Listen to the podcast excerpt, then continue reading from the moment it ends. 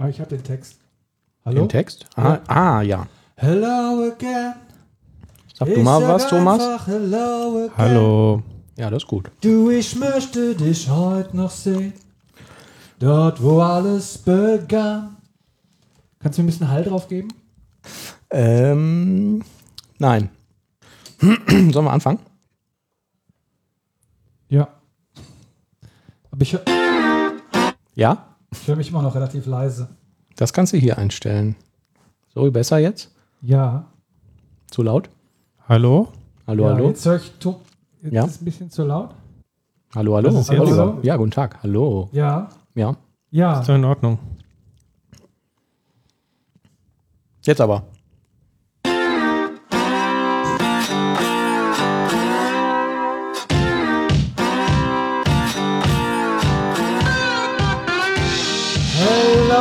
Again. Du, ich möchte euch heute noch sehen. Dort, wo alles begann, auf der Couch, auf der Death Couch. Und links neben mir ist der Manuel der Wenk. Rechts neben mir der Thomas der Krause. Hallo. Und ich bin Oliver Vogel. Hallo, herzlich willkommen. Schön, dass ihr wieder da seid bei uns, um uns bei unserem lustigen Plausch, in dem es unter anderem auch über diese .NET-Technologie von Microsoft geht, Ach, zuzuhören. Wir haben wieder interessante Dinge für euch parat. Was, das will ich noch nicht verraten. richtig. Ich würde sagen, wir fangen einfach mal an mit einer Frage, die uns äh, alle angeht, die uns alle betrifft. Schwere Waffen, Manuel. Hä? Sag mal, ähm, Steht auf meiner Liste nicht ja, drauf. schwere Waffen, sag mal, ähm, wie hast du diese Bierflasche eigentlich gerade aufbekommen? Ähm, Feuerzeug. Damit ist alles gesagt. Ja. Genau, wir haben heute den ähm, 3.5.2022, denn wir nennen jetzt immer das Datum für unseren einen Zuhörer, der aus Versehen eine Folge fünfmal gehört hat und sich gedacht hat, verdammt, ich erzähle auch jedes Mal das Gleiche. Das ist die Folge Nummer 85, das heißt noch 15 Folgen, dann hören wir auf und äh, die Folge heißt Germany's Next Entity Model. Wart ihr eigentlich beim Maifest? Es war ja Maifest. Wart ihr da? Was bedeutet das? Maifest? Ja. Habt ihr den Mann in den, in den Mai getanzt? Nein. Du meinst so klassisch mit so einem Maibaum und so? Ja, genau, so da drumherum. wo man da mit dem Maibach hinfahren muss und so, ne? Und diese ganzen komischen Bräuche. Und da Ja, den ganzen mein- Abend nur Reinhard Mai gespielt wird. Ich meine, jetzt, jetzt war das ja wieder erlaubt. Irgendwie. Man konnte ja rausgehen, mit oder ohne Maske, konnte man sich aussuchen, unter Menschen gehen dann ein bisschen so Mai feiern.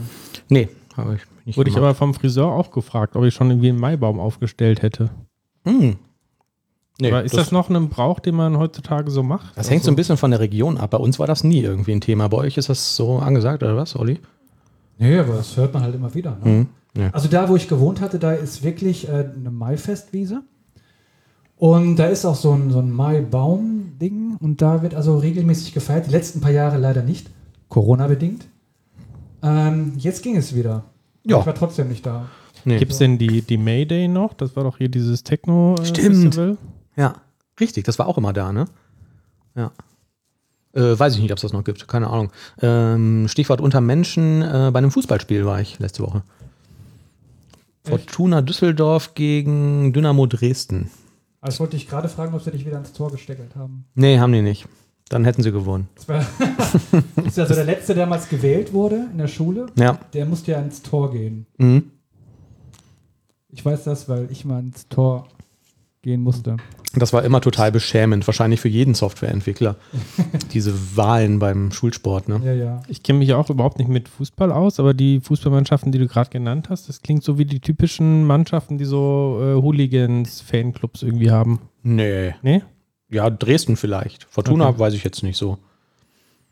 Da kannst du jeden in Deutschland fragen, F95 ist einfach nicht zu schlagen. Was machen Hooligans eigentlich noch, außer jetzt zu randalieren an Äh, Pyrotechnik zünden. Ja. als Pyrotechnik-Experten? Aber das Ja. machen auch die Ultras. Das sind so die Ultras? Hardcore-Fans der jeweiligen Mannschaft. Mhm.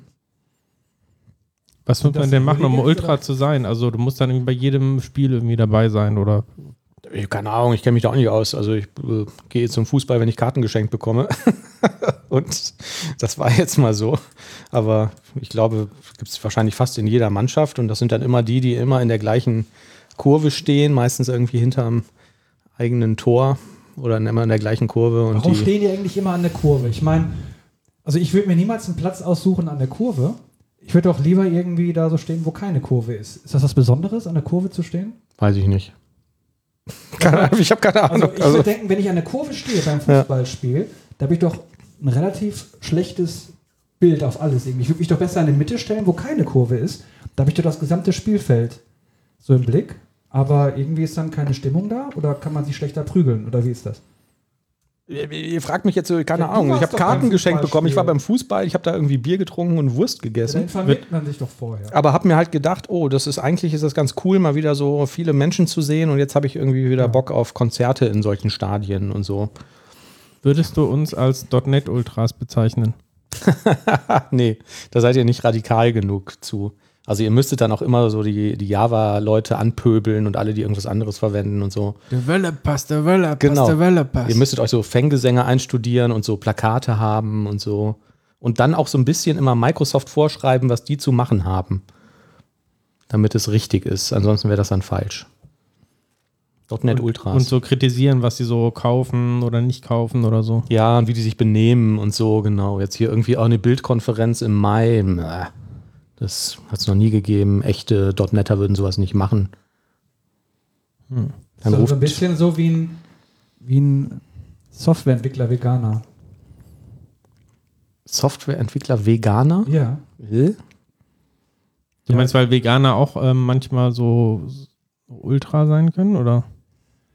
Ja, so Veganer sagen ja meistens immer, machen dir immer ein schlechtes Gewissen, wenn du jetzt hier so, weiß ich nicht, dein Gammelfleisch bei Lidl holst oder was, ne?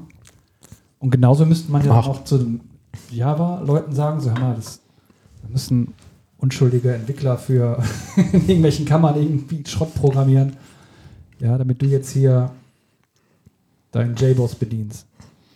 Apropos Java, Ja. wir haben zu dem, wir hatten ja letztens diesen Artikel geteilt irgendwie über Java und dass es die Zukunft ist und .NET keine Chance hat. Ja. Und dann haben wir tatsächlich auch Feedback bekommen auf, äh, wie spricht man das aus, Mastodon, diesen Twitter-Konkurrenz. Da sind wir. Da sind wir ja. Auch weil du das mal eingerichtet hast, ne? genau, das Ja. ist, äh, wird von Twitter synchronisiert, aber da haben wir uns sehr drüber gefreut und haben das auch gelesen. Ja. Richtig. Stimmt, das hast du rumgeschickt. Ja, ja, ja. Ich weiß gar nicht, wie ich da reinkomme, was man da irgendwie mal für machen muss. Also, ja. Da regen sich ja jetzt alle drüber auf, dass Elon Musk irgendwie Twitter gekauft hat. Ich weiß ehrlich gesagt gar nicht, wie man das vorher gehört hat. Ich glaube, irgendwie so Alles. arabischen Clans. ja, ich glaube auch, ne? Irgendwie, äh, wie heißen die in Berlin hier? Äh, der Abu Chaka-Clan oder so. Keine Ahnung, ob das jetzt besser oder schlechter ist. Ich habe auf jeden Fall gelesen, dass Beatrix Storch von der AfD sich darüber freut, dass das jetzt irgendwie kommt und dass man dann äh, da endlich mal die Wahrheit sagen kann. Ich hatte das kommentiert mit, ja, dann können Sie endlich das sagen, was Sie schon die ganze Zeit denken. Ne? Man weiß es nicht. So, ähm, letzte Woche war der Girls Day. Kennt ihr das? Oliver, jetzt kann dein Spruch kommen. Das möchte ich jetzt nicht sagen. Mhm. Ja, okay. Also Nächstes Thema. das ist ähm, eigentlich dafür gedacht, äh, das nennt sich Mädchen-Zukunftstag, wobei Jungs müssen da auch Sachen machen. Äh, es geht halt darum, einen Tag Praktikum zu machen, äh, als Mädchen zum Beispiel in einem typischen Jungensberuf und ähm, andersrum halt, ne? Also Jungs in einem typischen Mädchenberuf. Ja, und da habe ich eine Praktikantin gehabt für einen Tag. Mhm. Ja, Jetzt für deinen äh, Kunden irgendwie, bei dem du tätig bist? Oder Nee, für, für mich quasi so. Hm. Ähm, hat sich so ähm, ergeben. Ähm, und ähm, war eigentlich ganz, ganz äh, lustig. Also wir haben dann so ein bisschen HTML-Design gemacht und ein bisschen was mit Bootstrap gebastelt und so und irgendwie eine Webseite gebaut. Hm. Das ist eigentlich eine ganz, äh, ganz schöne Aktion, glaube ich. Und wie funktioniert das? Ähm, Gibt es da irgendwie eine Webseite, wo man sich da bewirbt oder so? Oder? Ja, ich bin jetzt in dem Fall konkret gefragt worden, weil das ähm, die äh, Tochter von äh, Freunden von uns war. Aber generell gibt es da eine Webseite zu und da kannst du dich auch eintragen und sagen, hier, ich bin die und jene Firma und mache das und das und kann das und das anbieten. Und dann kann man sich da, glaube ich, auch über die Webseite irgendwie Angebote raussuchen und so. Das ist natürlich auch gerade für große Unternehmen irgendwie gute Werbung, ne? um mal irgendwie schon mal, ähm, was weiß ich, zu sagen, guck mal hier, wir, die Firma Siemens, wir machen irgendwie so tolle Sachen. Ich habe noch vor ein paar Tagen ähm, nochmal äh, im Gespräch äh, mit einem äh, Freund gehabt, irgendwie das Thema, dass in Deutschland echt immer noch katastrophal ist, äh, wie wenig äh, Frauen in den Informatikstudiengängen vertreten sind, dass es in, dass da andere Länder viel, viel weiter sind. Ja. Das sind ja in Deutschland irgendwie Quoten von, ja, weiß ich, 15 Prozent oder weniger noch. Mhm. Ähm, ja. Und Ich habe auch auf heise.de irgendeinen Artikel darüber gelesen. Und ähm, dann gibt es ja immer die berühmten Heise-Foren, wo darüber diskutiert wird. Aber das passiert dann immer so schnell, dass das irgendwie abrutscht in solche Diskussionen, wo erst Leute sagen, ja, das braucht man ja gar nicht so, das ist eigentlich gar kein Problem, das ist alles schon in Ordnung, wenn das Jungs machen und so. Und wenn du dann so ein bisschen nachfragst oder auch irgendwie sagst, ja, aber guck mal, es gibt Studien, die beweisen auch, dass solche Teams dann irgendwie schlechter sind und so, ne, die irgendwie nicht ähm, wo nicht mehrere Geschlechter oder vielleicht sogar mehrere Kulturen vertreten sind oder so, dann kommt halt irgendwie ganz schnell raus, ja, irgendwie solche Sprüche mit Gender, Gaga und so, ne? Und äh, dann driftet das immer ganz schnell ab in irgendwelche rechten äh, ähm, Diskussionstheorien. Das finde ich auch mal ein bisschen grenzwertig. Wir hatten an der Uni ähm, so ein, so ein Austauschprogramm äh, und da kamen aus äh, Rumänien, ähm, ich glaube, drei oder vier ähm, Austauschstudentinnen. Also alle Austauschstudenten davon waren äh, Frauen quasi und die waren wirklich, also sie konnten locker mit den deutschen Studenten mithalten, also waren eher besser vorbereitet, äh, Mhm. also hatten eine Ahnung äh, in Softwareentwicklung und allem. Und da ist, scheint das eine ganz andere Situation zu sein, also wirklich äh, Ja. viel, viel ausgeglichener. Die Quoten sind auch ganz anders in, in anderen Ländern. Ne? Also es scheint wirklich auch äh, mitunter irgendwie ein nationales Problem zu sein. Ich weiß nicht, woher das, woher das da kommt. Bei uns damals an der Uni, da gab es immer beim, beim Anfang des Semesters, im Sommersemester, gab es dann ähm, gewisse Einstiegspartys, so, da haben sich alle kennengelernt.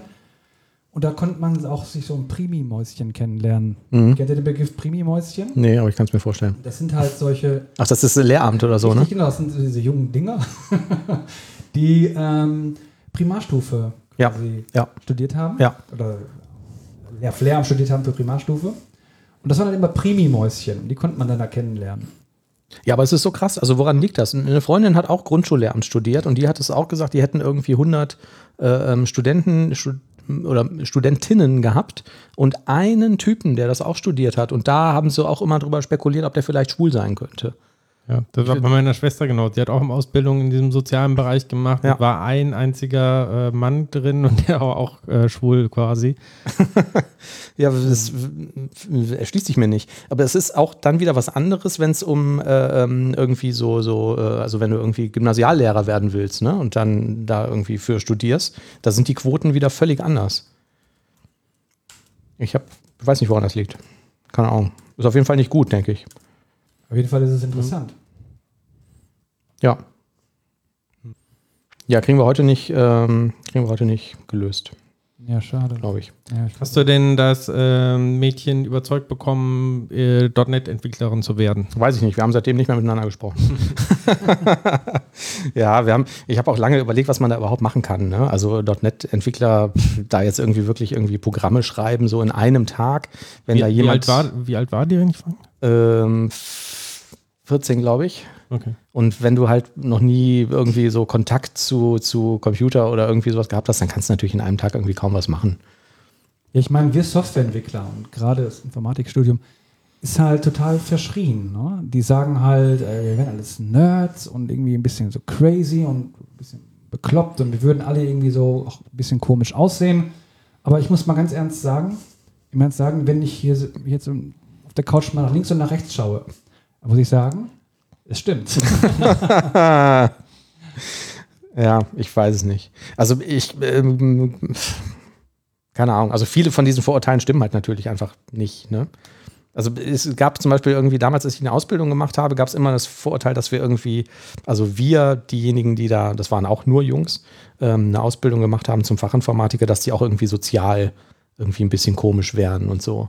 Und dann weiß ich noch, wurde an der Schule, da gab es halt ganz viele Ausbildungsgänge und so, und das war auch so eine höhere Handelsschule und sowas, wurde so eine Theater AG ins Leben gerufen. Und da waren dann nur Typen, die halt die, die Fachinformatiker waren, weil die gesagt haben, geil, so, da haben wir voll Bock drauf, irgendwie auf der Bühne und dann schreiben wir hier noch ein Stück und so, ne? Und ähm, das hat dann aber gleichzeitig wieder äh, irgendwie die Mädels aus den, aus den anderen Ausbildungsgängen verschreckt, so, weil die gesagt haben, oh, das sind ja nur Typen. Nee, dann nicht. Das ist wahrscheinlich dann auch irgendwie so ein Henne-Ei-Problem. Man weiß es nicht. Jawohl. Ja, da schon was ein bisschen dran ist. Ne? Also wir Softwareentwickler, wir sind halt da, man sagt halt, wir werden halt besondere Fähigkeiten, vielleicht sogar eine gewisse Inselbegabung. Aber dann in anderen Bereichen fällt uns vielleicht das ein oder andere nicht so leicht. Ne? Und da erinnere ich mich einfach mal an Thomas, dem habe ich 2013, habe ich ihm gezeigt, wie man an so einem Knoppers-Stack wirklich so einen Knoppers abmacht. Er hat das immer so, weißt du das noch? Thomas hat das immer so abgefriemelt, so ganz kompliziert. Und dann habe ich ihm gezeigt, du musst das einfach so machen. Du musst es so abreißen, mit einem Schwung, so zack. Und da hat Thomas völlig geguckt, so, wie hast du das Da, gemacht? da, ist mir Mach nicht, das nochmal. da ist mir nicht aufgegangen. Seitdem mache ich das auch so. Ja. Also ja, okay, aber ist das eine Insel? Also hätte das jetzt jemand, der, der Grundschullehramt studiert hat, besser hinbekommen? Also ich habe mir nie Gedanken darüber gemacht, wie man Ja, Knoppers ist halt, so abreißt. dieses, ist halt dieses Klischee. Ne? Die sind halt so, so klug und wow, die können halt so denken. die Können aber nicht mal einen so. Knoppers abreißen. oder, oder Cola kaufen gehen. Oder weiß Ja. ich nicht. Ich würde ein Werkzeug dafür kaufen, einen Knopperstrenner oder so. Das Ich weiß, noch, bestimmt. ich weiß noch, als wir damals bei mir eine Podcast-Folge hatten und da sind wir zur Pommesbude gegangen und einer von uns hat doch dann gefragt, ob man hier mit Karte, mit Bitcoin zahlen könnte. Das warst du, oder? ich will nicht sagen, wer es war. Ich kann nur sagen, ich weiß nicht. ja. Du Stellt sich, stellt sich raus, nein, geht nicht, haut ab. genau. Ja, ihr kriegt auch nichts. Darf ich dann hier spülen bei Ihnen? Äh, anderes Thema. Lest ihr noch Bücher? Boah, ich habe schon lange kein Buch mehr gelesen. Ich würde gerne ein Buch lesen. Ich weiß aber nicht welches. Ich spreche jetzt von Fachbüchern. Aber das habe ich auch nicht. Ich meine, die sind doch schon veraltet, wenn die rauskommen. Also es macht doch eigentlich fast keinen Sinn, sich das irgendwie zu lesen. Am besten noch so ähm, als, als wirklich auf Papier. Das macht ja noch am wenigsten. Ja, trotzdem, und das ist dann wahrscheinlich auch irgendwie so antrainiert oder so, mache ich das ab und zu trotzdem noch. Also ich kaufe noch Bücher, aber ich lese nicht alle. So. Ja, ja, genau, ja, so ist es. Ich habe jetzt tatsächlich zwei Bücher gekauft, die ich auch beide gelesen habe. Ähm, die Links finden sich in den Show Notes. Wenn man nicht Spotify benutzt oder so, sondern einen richtigen Podcast-Player, kann man da draufklicken. Ähm, das eine ist von Microsoft Press Professional Scrum Development with Azure DevOps.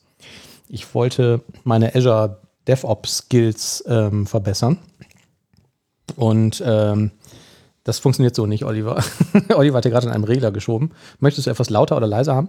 Ich möchte. Doch, es funktioniert. Du möchtest dich lauter oder leiser haben? Ich wollte mich auf dem Mikrofon lauter haben. Ah, das sollte aber eigentlich keine Weil Auswirkung ich höre mich irgendwie so, wie in so, als wenn ich in einem Metallbecher spreche, in so einer Dose. Okay. Der Pegel war halt relativ niedrig. Ja. Das sind die Probleme, die uns hier wirklich alle zwei Wochen plagen, liebe Zuhörer. ja. Aber eigentlich dürfte dieser Schieberegler auf den Pegel keine Auswirkung haben. Sag noch mal was. Nochmal was. Ach doch. das ist wohl nur bei mir so. Entschuldigung. ähm, Manuel, der Ja. zurück zum Thema. Äh, Professional Scrum Development with Azure DevOps. Ich wollte mal irgendwie meine DevOps-Skills verbessern. Dachte mir, da kann man doch bestimmt noch viel mehr machen als das Zeug, was wir sowieso ohnehin machen.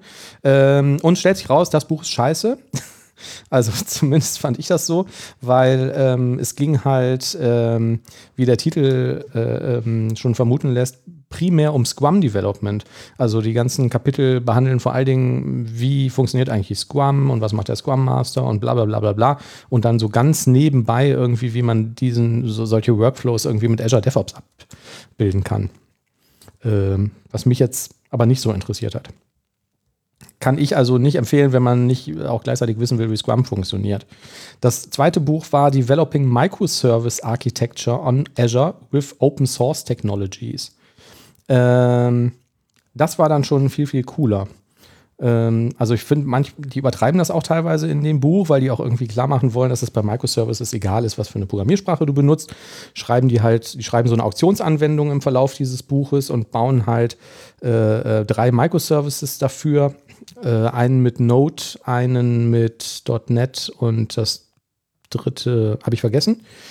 Ähm, und äh, verwenden dann halt auch drei unterschiedliche Datenbanken. Einmal irgendwie ein SQL-Server, einmal äh, eine Cosmos DB und äh, ich glaube MySQL oder so. Ne? Und ähm, also das soll halt wohl einfach irgendwie verdeutlichen, dass das halt wurscht ist, ne? dass der Service selbst irgendwie in der Hoheit ist, da seine Technologie zu wählen. Ähm, fand ich jetzt mh, auch irgendwie ein bisschen zu zu viel, dann irgendwie drei Sachen da irgendwie reinzunehmen und so. Und ähm, aber das Buch an sich äh, fand ich super. Also es geht viel auch um so äh, ähm, Patterns und Vorgehensweisen und so und wie äh, setze ich dann hinterher einen Kubernetes-Service auf und verpackt das in Docker-Container und deploy das darüber und so. Ich kann noch ein Buch äh, ergänzen, was ich sehr, sehr gut fand. Ich bin es, habe das noch nicht komplett durchgelesen. Ähm, Software Architecture Patterns for Serverless Systems ähm, von John Gilbert. Ähm, mhm. Das fand ich auch äh, ganz interessant. Es erklärt so ein bisschen auch die, die Hintergründe, warum brauchen wir überhaupt sowas wie Microservices, was ist denn das Problem gewesen mit äh, SOAP und wie kann man eine moderne Architektur aufbauen, das Ganze ereignisbasiert machen und wie spielen die Sachen zusammen und also ich fand es sehr, sehr, sehr interessant. Also auch wenn man mittendrin ist in der Entwicklung, gibt es nochmal so ein bisschen ja, die, die Hintergründe auch, äh, warum man eigentlich die Sachen so macht und wie kann man die Sachen vielleicht auch noch besser machen. Cool. Ähm, nächstes Thema, auch ganz ähm, interessant, wie ich finde. Wir bekommen immer so eine Bio-Gemüsekiste geliefert. Und ähm, da hatten wir letztens einen, ähm, äh, wie heißt der? Äh, einen Blumenkohl. Und da saß so eine ganz kleine Babyschnecke drauf.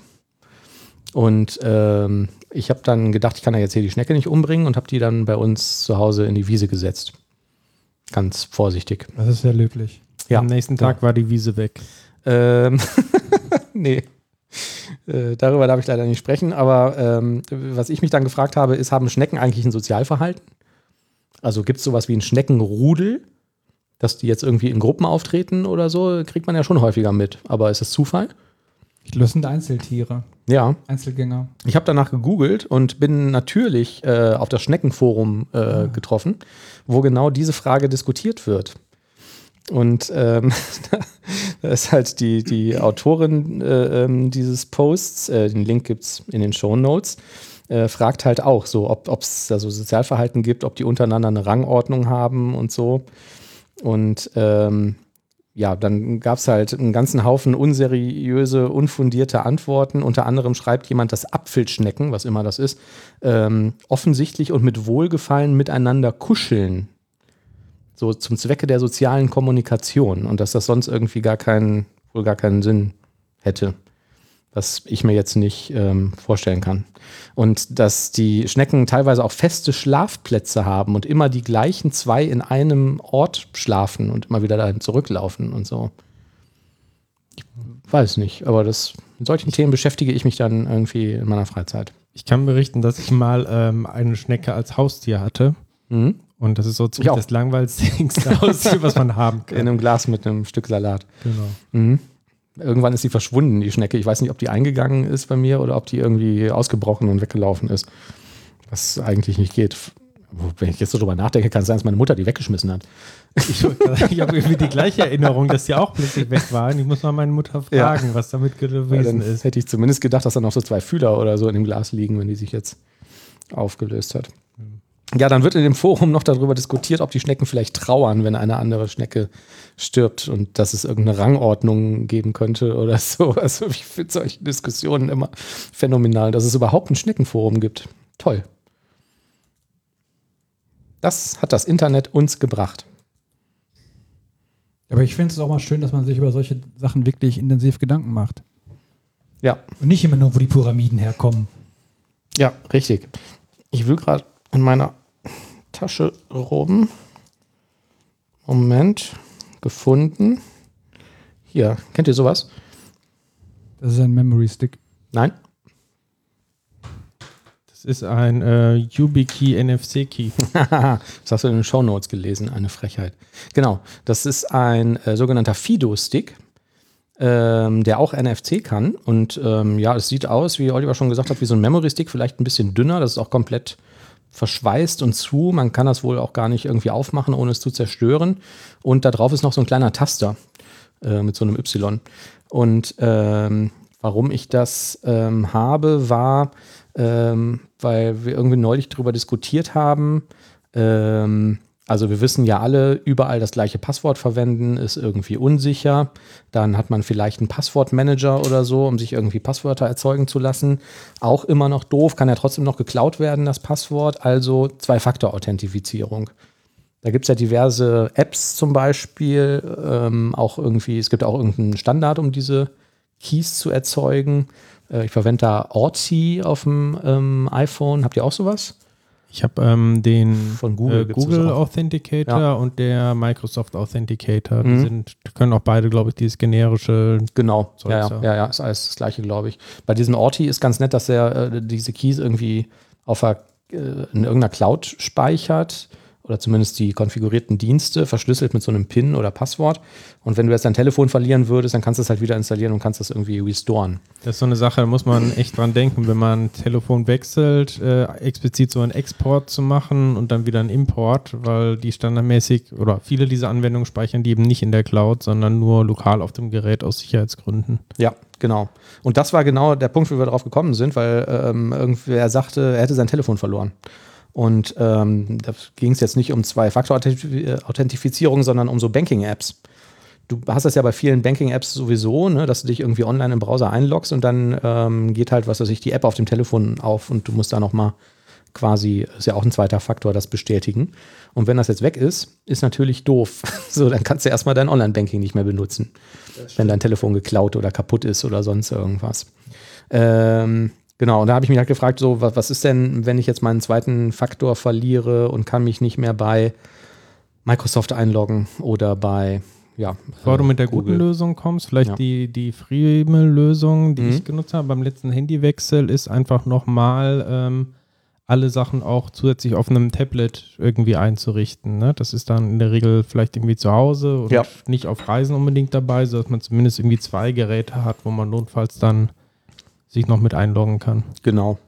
Und ähm, was halt, äh, was ich jetzt gemacht habe, ist mir so einen Stick zu kaufen, diese Fido nennt sich das. Ähm, und im Prinzip ist da drauf halt ähm, irgendein kryptografisches Material, also irgendein Schlüssel. Und äh, man kann bei den allermeisten Webseiten und Anwendungen und so sagen, dass man noch einen zweiten, zweiten Faktor einrichten will oder einen alternativen. Und das wäre dann dieser Stick. Und ähm, wenn ich jetzt irgendwie gerade, was weiß ich, keinen Zugriff darauf habe, dann kann ich diesen Stick einstecken. Das muss der Browser supporten, wenn das irgendwie eine Online-Anwendung ist. Äh, der Chrome macht das, der Safari aber zum Beispiel nicht. Ähm, und der liest dann den Schlüssel aus. Man muss dann immer noch mal irgendwie den Knopf drücken, um das freizugeben. Ähm, und dann kann man sich halt auch damit einloggen, statt mit dem zweiten Dingens.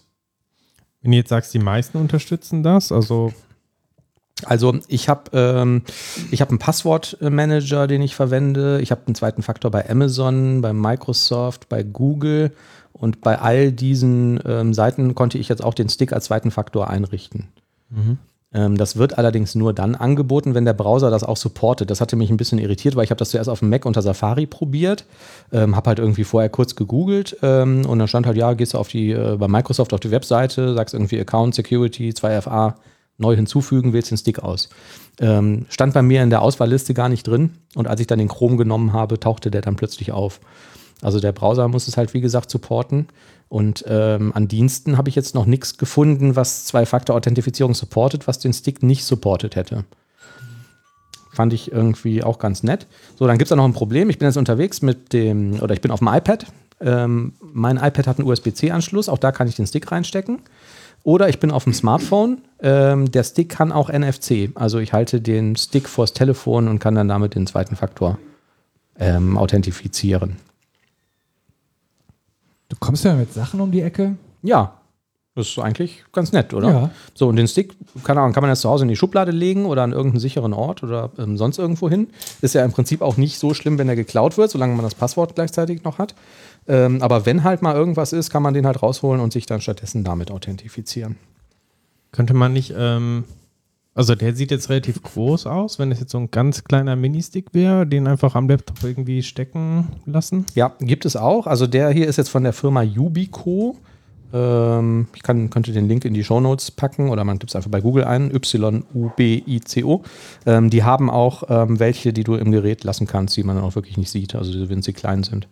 Ich habe jetzt den hier genommen, weil der halt NFC kann und weil ich damit das auch auf dem Handy benutzen kann oder bei Geräten, die NFC ähm, was vielleicht auch interessant wäre für Windows selber, ne? dass man da sagt, irgendwie, okay, man hat den Stick, den führt man vielleicht im Portemonnaie oder so mit und Ja. der Laptop ist dann, weiß ich, im Hotelzimmer, während man ähm, aus Bali irgendwie Homeoffice macht.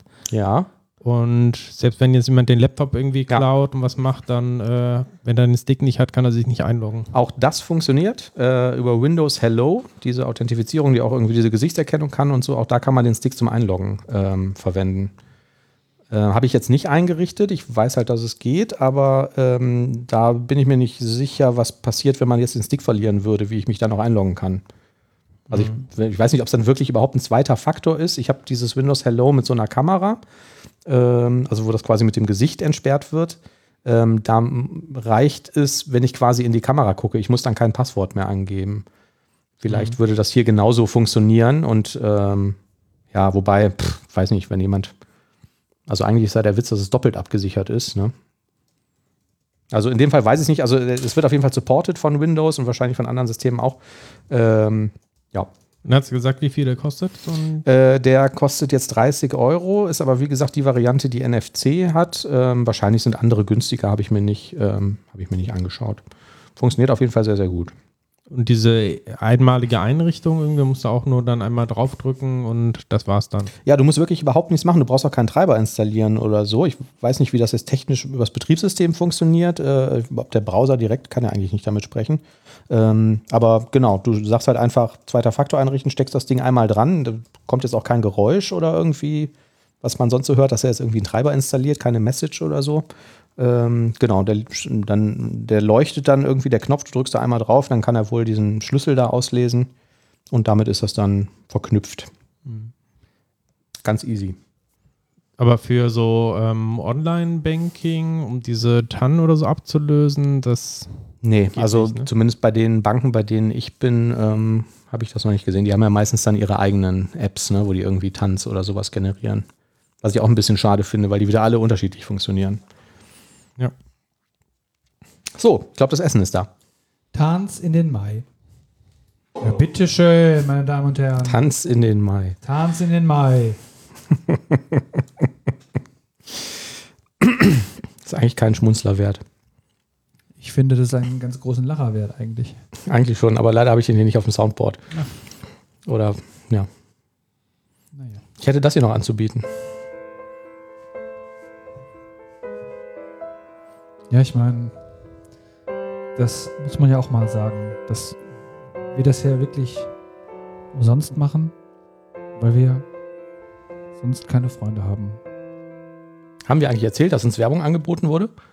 Ja, schon. Ja, haben wir, glaube ich, schon, ne? Ja. Ja. Mhm, ja. Das ist übrigens eine tolle Nudelsuppe, die ich hier gerade gegessen habe. Wir hätten auch Geld dafür bekommen, haben uns aber dazu entschieden, dass wir das unseren Fans zuliebe nicht machen. Und ein bisschen auch unserem Portemonnaie zuliebe, weil das wäre viel zu wenig gewesen. Aber das hier ist ein .NET-Podcast. Ich hätte noch ein .NET-Thema. Ach. Den Threadpool. Kennt ihr den?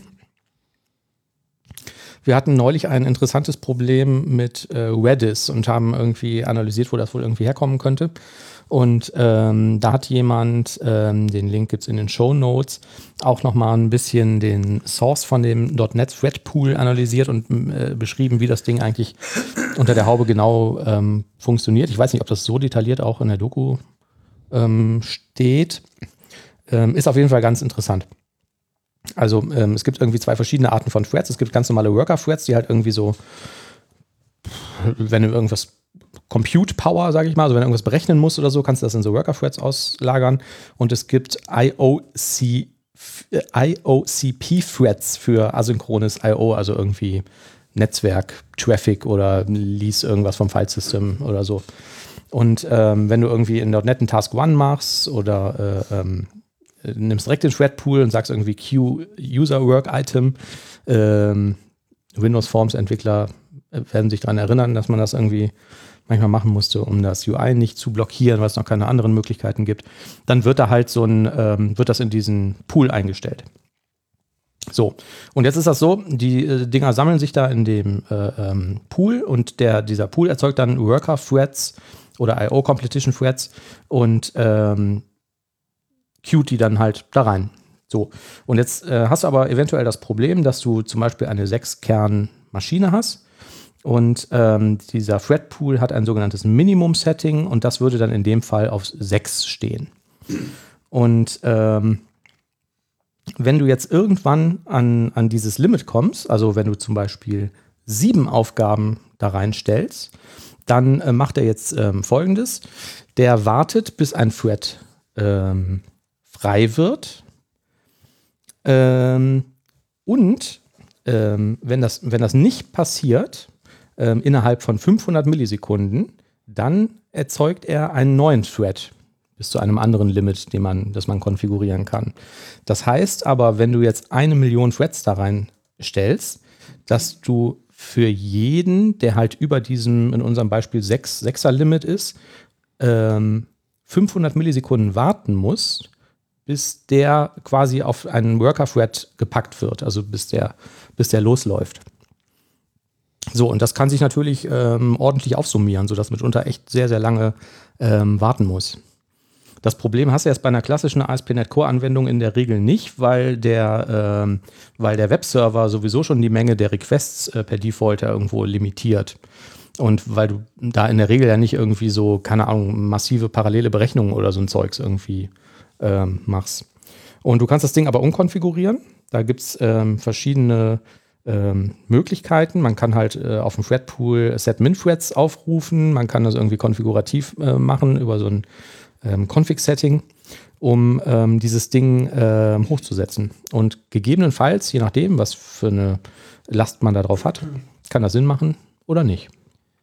Ich kann mich erinnern, dass wir es äh, früher auch gemacht haben. Es gab dieses äh, Threadpool Set-Min-Threads, was man irgendwie so, Mhm. ähm, aber das kenne ich eher aus Eltern.NET Core-Version. Und irgendwie habe ich im Kopf, dass das mal da eine Verbesserung gab in .NET Core, sodass es nicht mehr so zwingend war, irgendwie die, diese Ja. Einstellung zu machen. Also das konkrete Problem, was wir hatten, war, dass wir den, äh, dass wir ein Redis verwenden, um ähm, ja, um so ein Locking zu machen. Ne? Also dass wir halt verhindern, dass ein, ein anderer Thread oder ein anderer Prozess gleichzeitig äh, das gleiche Event äh, verarbeitet oder äh, das gleiche Objekt manipuliert. Und ähm, dass das regelmäßig auf Timeouts gelaufen ist. Und die Vermutung, die wir halt dann hatten, war, dass dann einfach so viele Jobs da in der Queue stehen. Und wenn jedes von denen sich dann immer um 500 Millisekunden ähm, aufstackt, ähm, dass das einfach daraus resultiert. Ähm, ja, jetzt in dem Fall stellte sich raus, nein, das lag nicht daran. Trotzdem ist dieser Link, den wir da in den Shownotes verlinkt haben, ähm, bezieht sich auch auf, auf den Redis und genau dieses Problem und deswegen ähm, lag das eigentlich nahe. Also es wird für diese Szenarien auch wirklich empfohlen, das einmal umzukonfigurieren, wenn du das verwendest. Ich äh, frage mich ähm, ehrlich gesagt ähm, die ganze Zeit, warum die das wohl so machen. Warum lassen die diese halbe Sekunde Pause da drin? Um das Betriebssystem nicht komplett zu blocken oder so oder um irgendwas im Caching zu machen. Also das hat wahrscheinlich nichts direkt mit dem mit diesem Threadpool zu tun. Ne? Ja gut, ein Thread zu erstellen ist ja auch kostspielig, ne? Also Ja. braucht erstmal Speicher, ähm, mehrere Megabyte für den Stack irgendwie, kostet Zeit auch den zu erstellen. Mhm. Ist in der Regel, glaube ich, auch an einen, an einen CPU-Core gebunden, der dann irgendwie seinen, seinen Speicherbereich irgendwie fest verwaltet. Ne? Das ist, glaube ich, auch teuer, wenn man so äh, Core-Wechsel macht und so. Und ich meine, es Ähm. ist ja auch letztendlich, ähm, wenn du einen Prozessor hast und der hat jetzt nur irgendwie vier Kerne, dann hast du jetzt auch nicht unbedingt eine mega Leistungssteigerung zu erwarten, wenn du jetzt 100 Threads gleichzeitig laufen lässt. Ne? Im Zweifel ähm, behindern die sich nur gegenseitig. Mhm. Ja. Ja, hängt natürlich auch davon ab, was die Threads dann genau machen. Ne? Also wenn ein Thread irgendwie ein Netzwerk-Request dann innerhalb des Threads synchron sendet und wartet auf eine Antwort und die braucht jetzt irgendwie regelmäßig fünf Sekunden, macht es vielleicht schon Sinn, irgendwie noch einen zweiten Thread zu starten. Der, Und ich meine, es gibt ja auch ähm, beim Erstellen von Tasks die Möglichkeit, noch ähm, ein paar Hints zu geben. Ne? Das ist jetzt ein ähm, Long-Running-Task, ähm, was dann auch nochmal Mhm.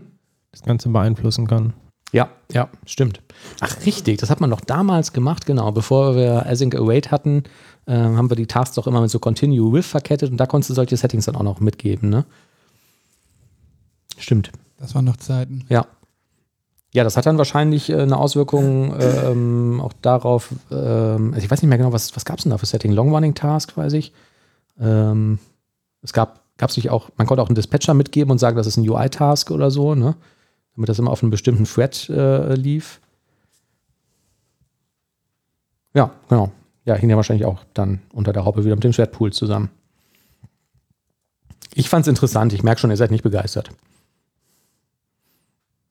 Doch. Sehr schön. Mich interessiert, was äh, letztendlich das Redis-Problem war, aber das kannst du mir auch äh, gleich erzählen. Ähm, ja. Das kann ich machen. Benutzt ihr eigentlich noch äh, WCF? Nein. Musste kurz überlegen, aber nein. Ja, ich Ja. auch nicht, ähm, aber ich war deshalb umso erstaunter, dass jetzt die Neuigkeit durch die .NET-Welt flatterte, äh, dass es ein Core-WCF jetzt gibt. Also es gibt ähm, die Sachen wie WCF, WPF und so weiter, die wurden ja ähm, erstmal nicht auf ähm, .NET Core mit portiert. Mhm. Und es gab da ein Community-Projekt äh, namens Core WCF, ähm, was sich das halt zur Aufgabe gemacht hat, den, die Windows Communication Foundation auf .NET Core zu portieren. Ach, Und die sind jetzt wohl fertig geworden und das Ganze auch mit äh, Microsoft-Unterstützung. Microsoft bietet auch Support dafür irgendwie an. mhm. Und gedacht ist es wohl vor allem dann für Migrationsszenarien. Also wenn man jetzt noch eine .NET Framework Anwendung hat, die braucht halt WCF und die möchte man auf .NET Core umstellen, möchte aber jetzt nicht alles umbauen auf äh, REST Services oder was auch immer, Mhm. ähm, dann kann man eben Core WCF benutzen. Ich bin auf jeden Fall froh, dass wir das hinter uns gelassen haben, was das damals für eine Scheiße war, oder? Kennt ihr noch äh, ABC? Ja, Äh, Address, Address Binding Contract. Contract. ja, genau. Ähm, genau. Und dann Contract First Design, ne? Das äh, wird dann auch immer propagiert. Ähm, aber boah, ich habe da damals eine Zertifizierung gemacht, irgendwie so eine WCF-Zertifizierung. Was für ein Schrott das war, ne? Und da gab es doch ein unglaublich dickes Buch von O'Reilly dafür. Das war, glaube ich, um die 1000, 1500 Seiten lang, wo alles drüber drin stand, von diesem einen ganz bekannten WCF-Typen, der nichts anderes gemacht hat, außer zu erzählen, wie toll WCF ist. Von dem hört man auch nichts mehr. Nö. Also, du hast ja da am Ende ganz, ganz wenig Source Code gehabt und dafür eine 2 Megabyte große Konfigurationsdatei, wo das ganze Zeugs irgendwie konfiguriert wurde, ne? Und weh, irgendwo ist beim Binding was falsch, dann Mhm. ist erstmal am Suchen. Genau.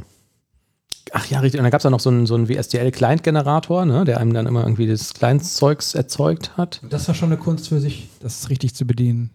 Ja, genau.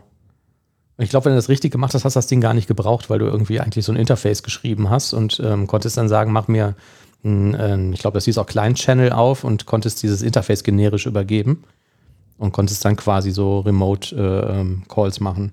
Und theoretisch war es auch ja komplett kompatibel, ähm, alle Programmiersprachen miteinander, alle Plattformen. Ähm, Problem ist nur, dass jeder irgendwie seine eigenen Erweiterungen hatte und am Ende war es dann, warst du froh, wenn irgendwie deine .NET-Anwendung mit der anderen .NET-Service irgendwie spricht.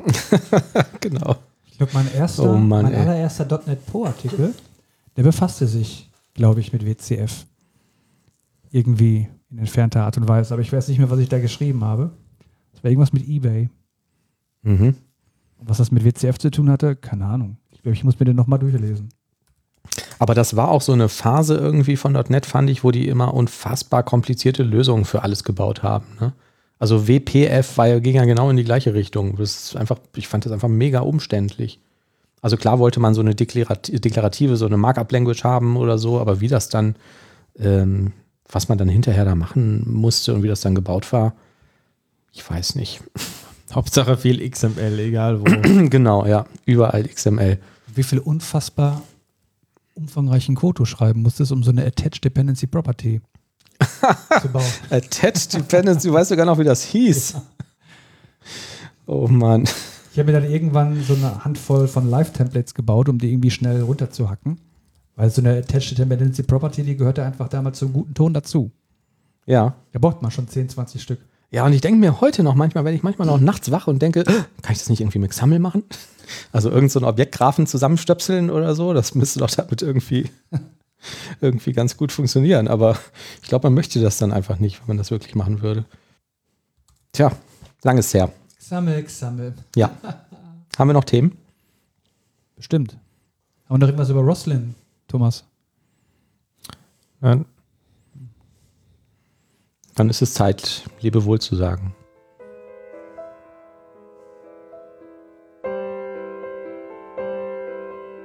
Olli, noch einen kleinen Scherz? Nein. Tja, dann. Tschüss.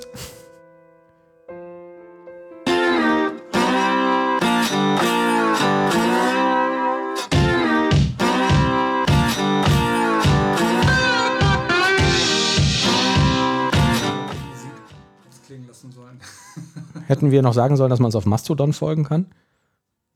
Aber wir wissen selber nicht, wie das funktioniert, ne? Thomas, weißt du das? nee.